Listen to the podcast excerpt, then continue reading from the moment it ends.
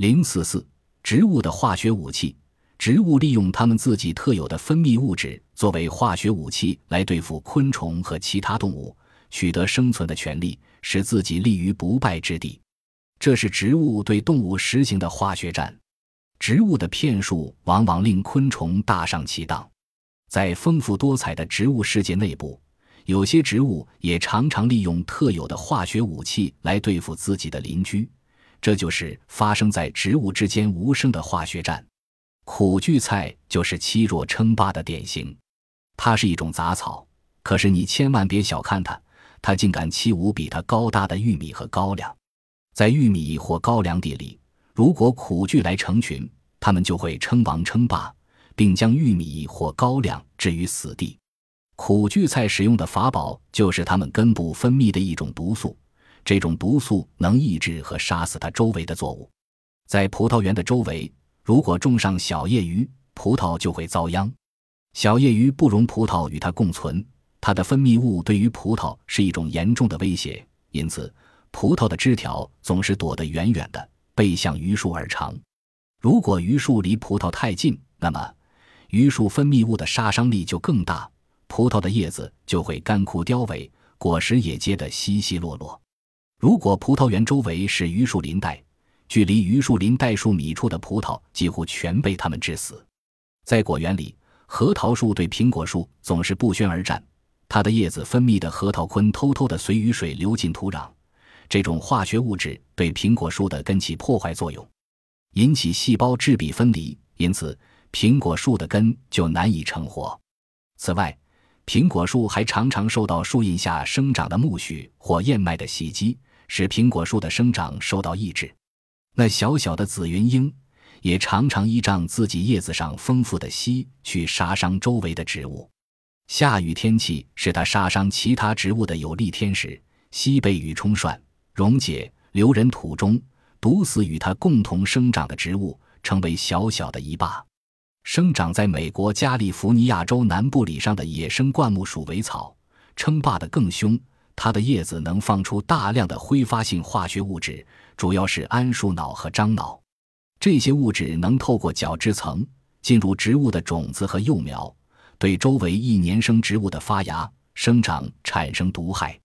鼠尾草的这种化学武器十分厉害，在每棵鼠尾草周围一至两米之内，竟寸草不长。在植物界也有双方鏖战、两败俱伤的情况。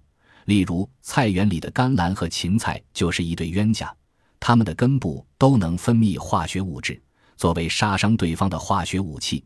两者碰在一起，谁也不示弱，谁都想把对方制服。结果鏖战一场，弄得两败俱伤，双双枯萎。水仙花和铃兰花都是人们喜爱的花卉，如果把它们放在一起，双方也有一场激战，双方散发的香味都是制服对方的武器。一场激战之后，结果双双夭折。从上面所举的事例可以看出，植物之间的化学战使用的都是化学武器，而这些化学武器都是它们各自特有的化学分泌物质。近年来，各国对植物化学分泌物质的研究都很重视，现已形成了一门崭新的科学——化学生物群落学。植物的分泌对于它们的生活有着极其重要的意义。研究植物的分泌，可以为作物的建作、套种、混作，为合理的选配造林树种以及合理的布置果园提供可靠的科学依据。在农业生产上，人们常常利用植物特有的化学武器来防治病虫害和消灭田间的杂草，这对农业增产、减少使用农药、避免环境污染有着重要的意义。例如，菜粉蝶害怕番茄或莴苣的气味。